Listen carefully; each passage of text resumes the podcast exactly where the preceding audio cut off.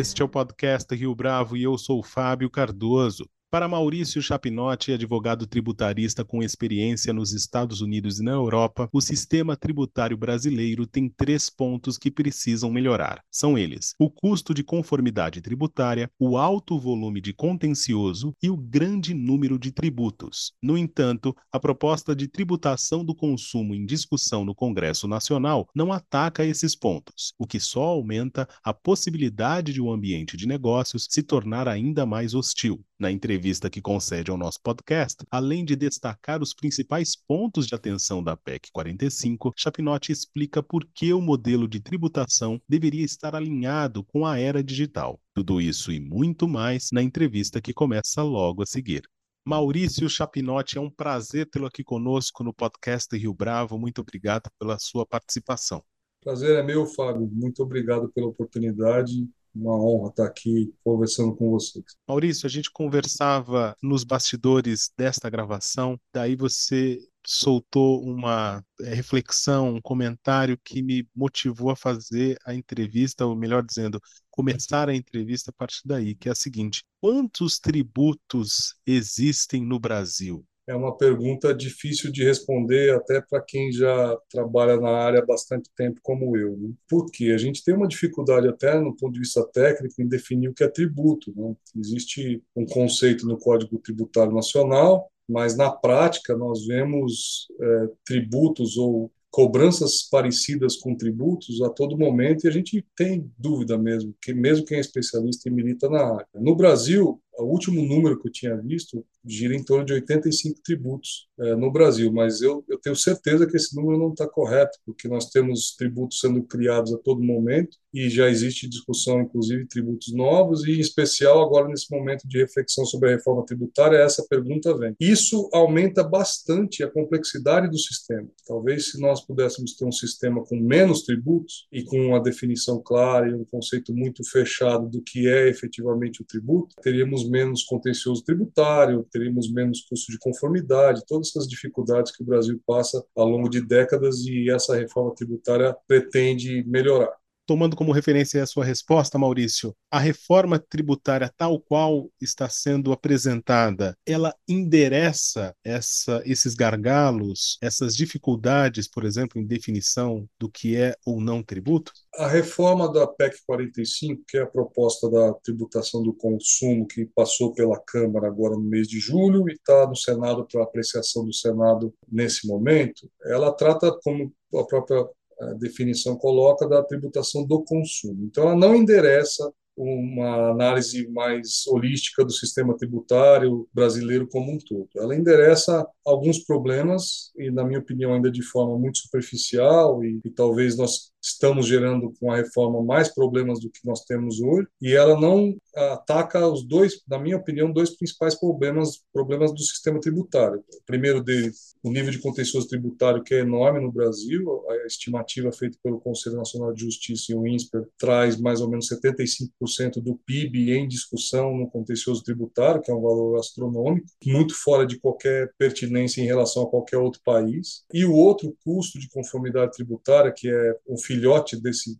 dessa discussão do contencioso, que o Brasil já é campeão nisso há muito tempo. Nós temos muitos tributos, muitas regras e muitas normas e, e obrigações acessórias para cumprir em relação aos tributos. Isso gera um ambiente de negócios muito difícil. Fazer negócios no Brasil é muito difícil também por conta da dificuldade tributária. Né? O ambiente tributário no Brasil não é um ambiente agradável de investir, de empreender, e a gente tem que mudar isso. Essa reforma tributária, do jeito que está, não endereça esses problemas é, respeito muito as pessoas que estão por trás, inclusive da parte técnica. Acho que as ideias colocadas são ideias boas, em forma genérica e, e de princípio, as ideias são boas, mas quando você vai ler o texto, olha as propostas, começa a analisar o impacto que isso pode ter na economia, a PEC 45, para mim, falha em, em vários termos e e em vários momentos ela é lúcida, mas talvez não alcance os objetivos, que é a redução da, do contencioso tributário e a simplificação do sistema para reduzir também o custo de conformidade tributária. Esses gargalos, Maurício, eles estão vinculados especificamente a esses pontos que você mencionou na sua última resposta, ou existem outros elementos que mereceriam mais atenção do Senado nesse momento? Eu acho, assim, uma análise bem, bem direta, são sete problemas com a PEC 45. Eu vou elencar eles aqui um a um, se você me permite. Primeiro, o período de transição, que é relativamente longo, são oito anos para o lado do contribuinte, onde nós teremos os cinco tributos que nós temos hoje sobre consumo, né? IPI, PIS, COFINS do lado federal, mais ICMS estadual e ISS municipal, sendo progressivamente substituído por mais quatro tributos, que é a proposta que está na PEC 45. O imposto sobre bens e serviços, contribuição sobre bens e serviços, um imposto seletivo e uma contribuição estadual que está sendo criada também, para nossa surpresa, está na PEC.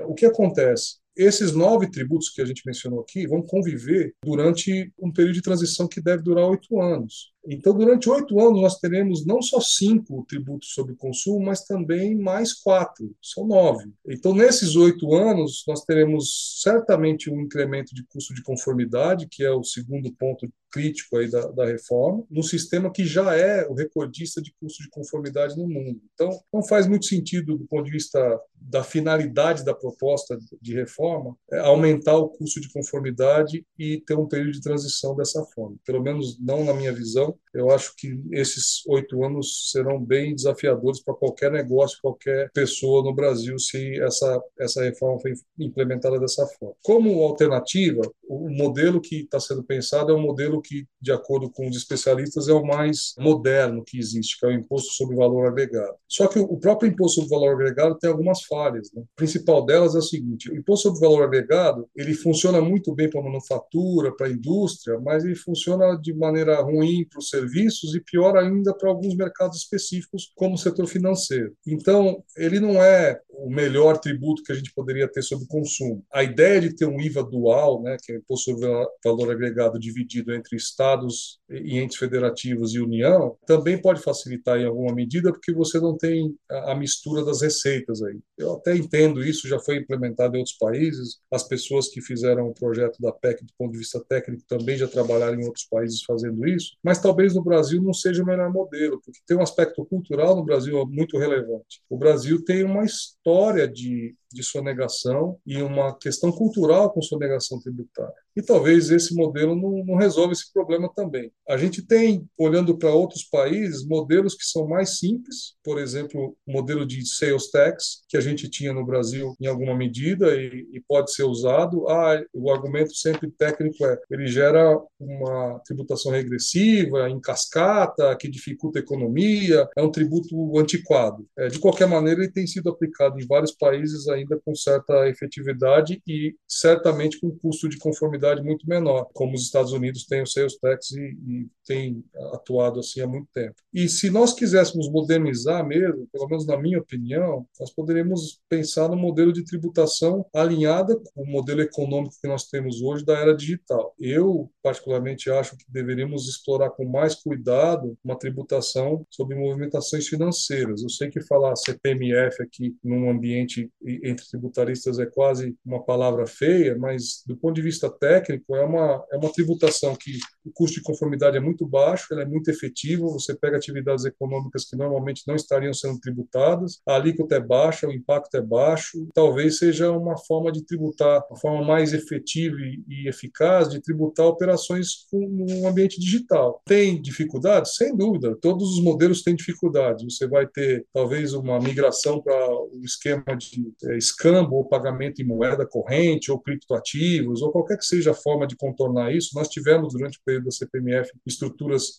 feitas por instituições financeiras de compra, centralização de pagamentos, enfim. Tem dificuldades? Tem, mas até pela experiência que nós já tivemos com a CPMF, eu acho que a gente teria condições de já prever na legislação mecanismos para evitar essa, essas distorções. É uma ideia que eu sempre gostei e, e é difícil falar no ambiente é, de colegas tributários porque eles não gostam muito nem do termo da CPMF. Um outro item é a questão dos benefícios fiscais. Né? O que a gente está vendo nesse momento é que a PEC passou rapidamente pela Câmara, né? então estamos indo agora para o Senado com uma discussão em dois turnos, né? foi votado em, em tempo relâmpago em dois turnos, e agora vamos para o Senado para discutir benefícios fiscais inclusive. Né? Então, cada setor está tentando, do ponto de vista político, fazer uma pressão e um lobby para poder ter um benefício fiscal, porque normalmente é assim que acontece numa reforma tributária, aqueles que têm mais é, pressão política conseguem alguns benefícios. E do jeito que está e da proposta que está sendo analisada no Senado, o setor de serviços vai ser o mais impactado. Isso é muito ruim para a economia, porque o setor de serviços é o maior gerador de emprego, é, é a grande parte da economia, a maior atividade econômica, e vai ter um impacto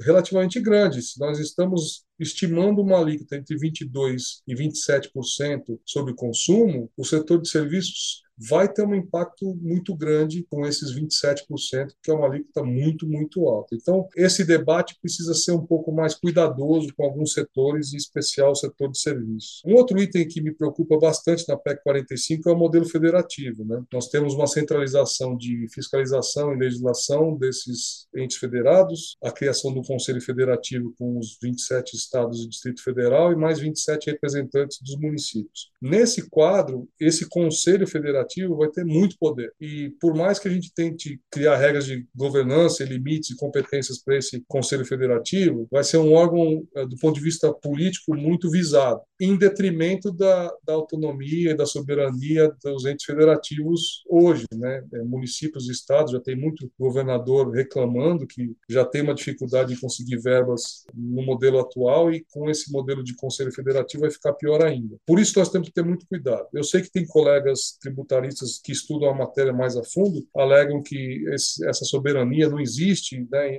tecnicamente o poder de legislar, o poder de fiscalizar não está ligado diretamente à soberania dos entes federativos ou à liberdade dos entes federativos de atuar nessas áreas. Mas eu tenho essa visão diferente. Eu acho que municípios e estados têm que ter, sim, certa liberdade para fiscalizar, legislar e atrair investimentos para manter o ambiente saudável no modelo federativo. Caso contrário, a gente centraliza muito no, no governo federal, que já é centralizado hoje, e prejudica o modelo federativo. Enfim, é uma discussão mais ampla do que simplesmente a reforma tributária. Um outro item importante também é a mudança do destino, da origem para o destino, ou seja, hoje a gente tributa o consumo muito na origem e não no destino, na, onde é efetivamente realizado o consumo. E muitos alegam que isso vai dar cabo com a guerra fiscal, junto com esse modelo de centralização do Conselho Federativo. Eu não entendo dessa maneira, eu acho que talvez a gente tenha uma dificuldade só de entender o que é guerra fiscal. Fora do Brasil é tratado de uma maneira até saudável, né, que é a tax competition, né, a competição por receitas tributárias ou investimentos. E aqui no Brasil parece que é um crime você atrair investimentos para determinado lugar. Esse tipo de regra pode melhorar a guerra fiscal no sentido de centralizar a decisão? Pode. Eu, eu, acho que pode acontecer isso, mas também não vai deixar de acontecer o que a gente vê em outros lugares, né? de mudar o eixo né? e as pessoas migrarem ou mudarem a forma de consumo para poder conseguir uma tributação mais baixa. Isso a gente vê em vários países, os modelos de consumo de outlets e, e vendas em vários lugares são assim, é, zonas francas dos aeroportos, tem vários exemplos fora do Brasil, a gente não precisa ir muito longe para entender isso. Esse modelo, mudança do, do modelo de origem para destino também pode afetar afetar as pessoas, né? Talvez a sua decisão de morar numa cidade ou na outra vai depender de quanto é a tributação nessa cidade, né? O que a gente nunca vê aqui no Brasil, porque normalmente, como com a tributação na origem, essa decisão de morar em um determinado lugar não depende do modelo tributário do país. Mas a gente pode começar a ver esse tipo de pergunta e, e análise do ponto de vista sociológico aqui no Brasil para a residência. Terminando meu comentário, carga tributária é uma preocupação, nós não podemos aumentar a carga tributária, nós estamos em 34% do PIB, da forma que a gente está com relação ao serviço público e o que efetivamente o Estado devolve para a população em relação a esses 34%, o Brasil, quando comparado, por exemplo, carga tributária com o IDH, né, o Índice de Desenvolvimento Humano, o Brasil está muito mal posicionado. Então, nós temos que melhorar o sistema tributário sem aumentar a carga tributária, o que para mim parece um desafio enorme, principalmente porque a PEC não traz uma alíquota máxima né, para esses tributos, o que para mim é ruim. Eu acho que deveria ter um limite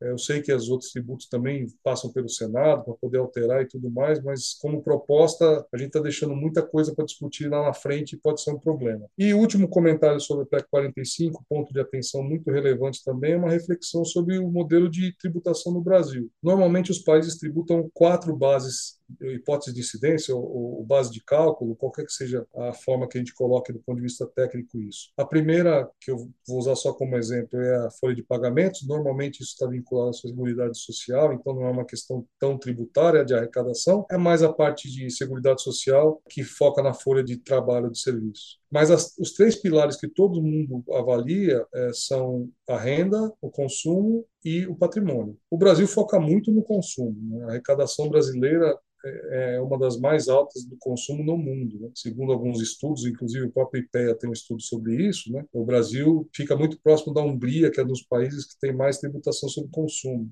em torno de 15% do PIB. É um momento sensível. Se a gente errar na mão ali na alíquota ou de alguma forma na tributação, a gente pode se tornar o país que mais tributa consumo. E por que, a tributação do consumo é tão popular entre os países? Porque ela não toma muito risco, né? Simplesmente o volume da, da economia e você não tem efetivamente um risco do negócio ou a renda, nesse caso seria o, o próximo exemplo, não tem a necessidade que a atividade econômica gere uma renda para poder ter a tributação. Então, seria bom refletir sobre esse, esses três pilares, né? tributar um pouco menos o consumo, mais a renda e, de alguma maneira, o patrimônio. O patrimônio é um ponto sensível, porque o Brasil tributa, de certa maneira, pouco o patrimônio, tem vários tributos que, que aplicam sobre patrimônio, mas um que é bem famoso é o imposto sobre grandes fortunas, que nunca foi regulamentado e talvez nunca seja, porque definir o que é uma fortuna já é difícil, definir o que é uma grande fortuna já é quase impossível. Mas é, a gente precisa refletir sobre tributação de patrimônio, é, tributação de bens imóveis, transações de doação, tributar um pouco mais o patrimônio, talvez consiga aliviar a tributação do consumo que é alta no país. Esses são os sete pontos críticos assim da PEC 45. E do ponto de vista de tecnicidades, assim, detalhes do, do projeto, nós vamos passar por uma discussão agora no Senado que vai ser muito difícil, porque, como eu disse, cada um dos setores econômicos está tentando fazer lobby, pressionar por benefícios, reduções e tudo mais. Só que a conta tem que fechar, então vai acabar sobrando para alguém. E hoje o, que, o setor que está sendo mais influenciado é o setor de serviços mesmo. Maurício, depois de você destacar aí os sete pecados capitais da reforma tributária sobre o consumo,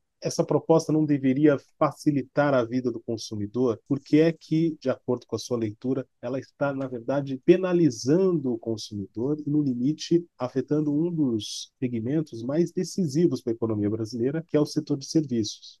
Fábio, é o seguinte: o consumidor, nessa proposta, tem alguns benefícios, sim. Acho que o, pior, o melhor benefício que tem nessa proposta é a transparência. Hoje a gente vai comprar alguma coisa e não consegue saber exatamente qual é a tributação sobre esse produto ou esse serviço. Por quê? Porque é tão complexo fazer esse cálculo e a gente tem uma lei, inclusive, que obriga a colocar na nota fiscal uma estimativa de tributação, é, mas é tão complexo fazer isso de forma efetiva que ninguém faz. Então, mudar da origem para o destino ajuda nisso porque a gente vai ter na nota fiscal saber exatamente quanto está pagando de tributos. Isso muda também a visão em relação a, ao quanto a gente paga efetivamente de tributo no Brasil. Hoje, é, muita gente tem a impressão que não paga muito imposto porque não faz declaração de imposto de renda, por exemplo. Mas ele esquece que qualquer compra que ele faça tem um tributo lá embutido e ele não enxerga isso. É muito difícil até mensurar. Então, para a sociedade, de forma geral, eu acho que esse é o maior benefício da reforma como colocada na PEC 45. Tem alguns outros benefícios, inclusive um interessante que foi uma inovação recente do devolução do IBS, né, o tal do cashback, que as pessoas vão poder, dependendo do, da classe social, eles vão poder pedir de volta os tributos pagos, enfim, tentar usar isso como uma forma de ajuda social, assistência social também. É curioso, eu acho que o modelo que usaram, pelo menos o que eu entendi, é um modelo que já foi implementado em outros países, mas aqui no Brasil eu tenho muito medo desse sistema virar outro polo de corrupção. A gente tem problemas com as assistências sociais, vai, o Bolsa Família, problemas com fraudes nesses sistemas, né? Temos que ter muito cuidado com esse tipo de mecanismo de melhoria social através dos tributos. Do ponto de vista geral, como eu disse, eu acho que a reforma não atende os dois principais problemas do sistema tributário brasileiro. E isso vai de frente com qualquer contribuinte. E aí os contribuintes que têm problemas com o fisco sentem isso na pele. O primeiro é o custo de conformidade, né, que a gente já falou. Então, para você abrir uma empresa e manter a empresa aberta é muito difícil. Ah, simplificou? Sim. As empresas do do simples, tributação do lucro presumido, é, simplifica bastante esse, esse tipo de dificuldade? Simplifica, sim. Mas mesmo assim é muita coisa. A gente tem SPED fiscal, a parte de ECD, ECF, a gente tem no nosso mercado aqui especialistas em determinados blocos do ECF. O sistema é tão complexo que gera um custo de conformidade que não tem nada igual no mundo. Esse é o principal problema. Por que, que o custo de conformidade atrapalha o consumidor? Porque a empresa que tem esse custo vai repassar isso no preço e a gente acaba pagando por esse custo, sem saber que está pagando. Então, se a gente não mexer, e a reforma, como proposta da PEC 45 não altera isso, se a gente não mexer nisso, não vai ter benefício efetivo de longo prazo para o consumidor. E o outro ponto, que é um ponto, na minha opinião, mais grave do Brasil, é o movimento é, de tentar reduzir o contencioso tributário no Brasil, que hoje, segundo o cálculo do Conselho Nacional de Justiça e do do é, IBMEC está em torno de 75% do nosso PIB. Esse número, se eu não me engano, é de 2020 e ele fala em, em torno de 5 trilhões em discussão em processos tributários. E é um número assustador. Quando a gente olha comparado em outros países, nenhum país chega perto desse número em comparação ao PIB. É um número muito triste, porque mostra a deficiência do nosso sistema e a dificuldade que nós temos em lidar com conflitos nesse sistema. Talvez uma coisa mais interessante para o sistema, além da simplificação dos tributos, seria uma alteração da forma de solução de conflitos. E eu vejo vários colegas com propostas muito boas sobre isso. A gente já avançou, por exemplo, na transação tributária. Né? Antigamente você não conseguia chegar num procurador da Fazenda Nacional ou de qualquer entidade tributante e tentar negociar com ele um pagamento. Mesmo que você quisesse pagar, você não, não tinha autonomia do procurador para fazer isso. Com o passar do tempo, isso foi desenvol se desenvolvendo e hoje a gente tem alguns mecanismos interessantes para fazer essa redução do contencioso tributário no Brasil. Mas, é, desde a transação, a gente tem outros mecanismos né, de, de, de solução de conflitos e eu acho que nós precisamos melhorar os tribunais, né? tanto administrativos quanto o Poder Judiciário nesse aspecto. Eu acho que a gente tem que melhorar a velocidade, a qualidade das decisões. Eu vejo muita gente atacando, por exemplo, o CARF. A gente tem a, a lei do CARF agora, do voto de qualidade do CARF, que acabou de passar, que traz uma preocupação, porque da forma que ela está colocada, vai ter alguns benefícios para o contribuinte, mas de alguma maneira vai forçar o contribuinte a ir para o judiciário, o que não resolve, só aumenta o problema do contencioso tributário. E isso, é, do ponto de vista de solução, solução do problema não resolve nada. É, essa proposta aqui não traz essa solução e talvez valesse a pena pensar uma, uma forma melhor de solução de conflitos no Brasil. A arbitragem tributária é outra solução que eu vejo sendo discutida, mas também ainda não implementada, né? Usar árbitros para tentar solucionar os, as discussões entre fisco e contribuinte. Eu acho que no Brasil a arbitragem funciona na, entre privados, né, em contrato, principalmente que a gente vê, mas talvez não funcione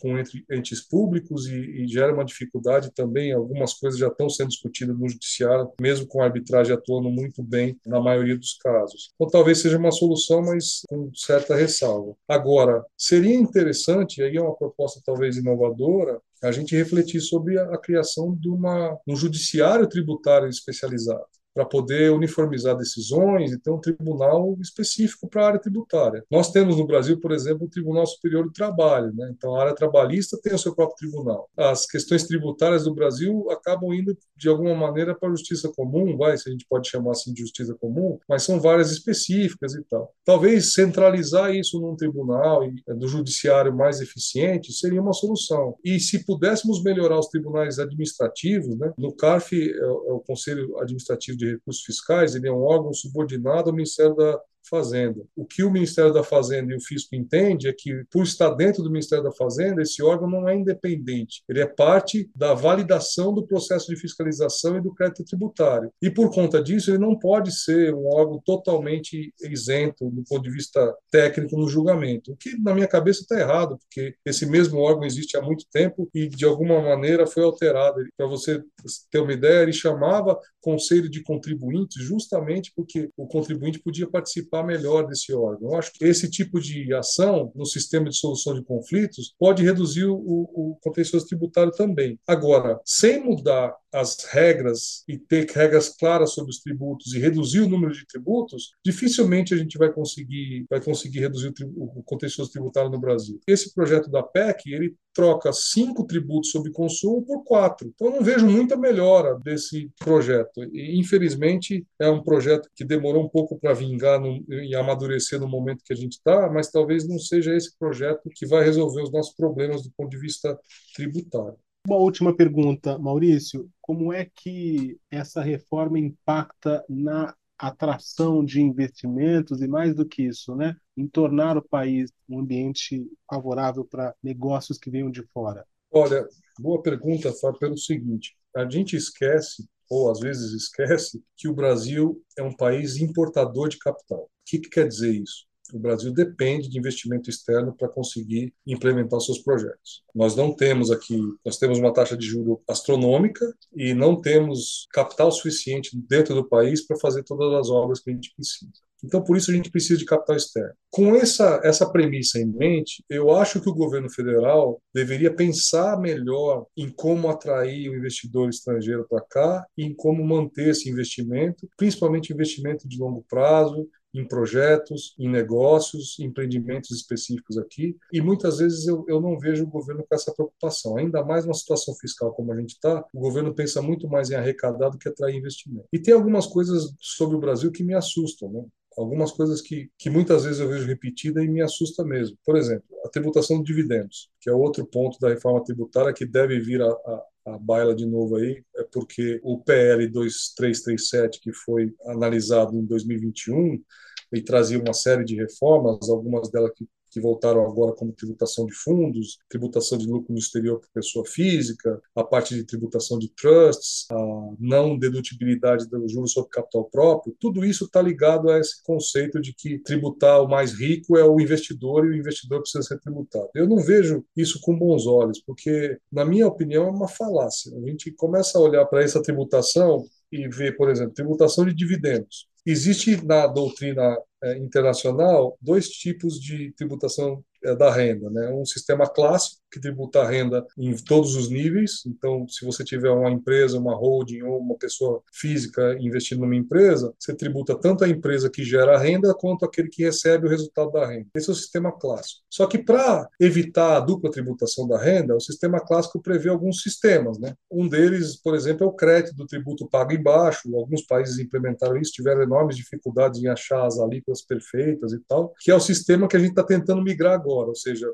alguns países já tiveram nesse, nessa discussão e, e, se perderam. No Reino Unido, por exemplo, tem uma, um período que eles estavam tributando num sistema que eles chamavam de ACT, que tinha justamente alguns critérios para aproveitar o imposto pago na empresa na mão do cotista ou acionista e isso gerou um monte de problema para ele. Mas o outro sistema da doutrina é um sistema de isenção, onde você tributa simplesmente uma vez a renda na mão de quem gera a renda, que normalmente é um negócio ou uma empresa. O Brasil adota esse sistema desde 96, né? E com, com bastante sucesso, eu, eu, devo dizer. Se tem uma regra no Brasil que nenhum tributarista tem medo de, de dizer, é que dividendo é isento no Brasil, para qualquer que seja o beneficiário, qualquer que seja a natureza do negócio. Isso é muito bom, porque atrai investidor e a gente consegue ter é, uma remuneração desse investidor de uma forma bem transparente. Aí eu escuto colegas falando assim: ah, mas é a jabuticaba do Brasil, só o Brasil e mais dois países que têm isso tal. Não é bem assim, tá? A gente tem, por exemplo, alguns sistemas que adotam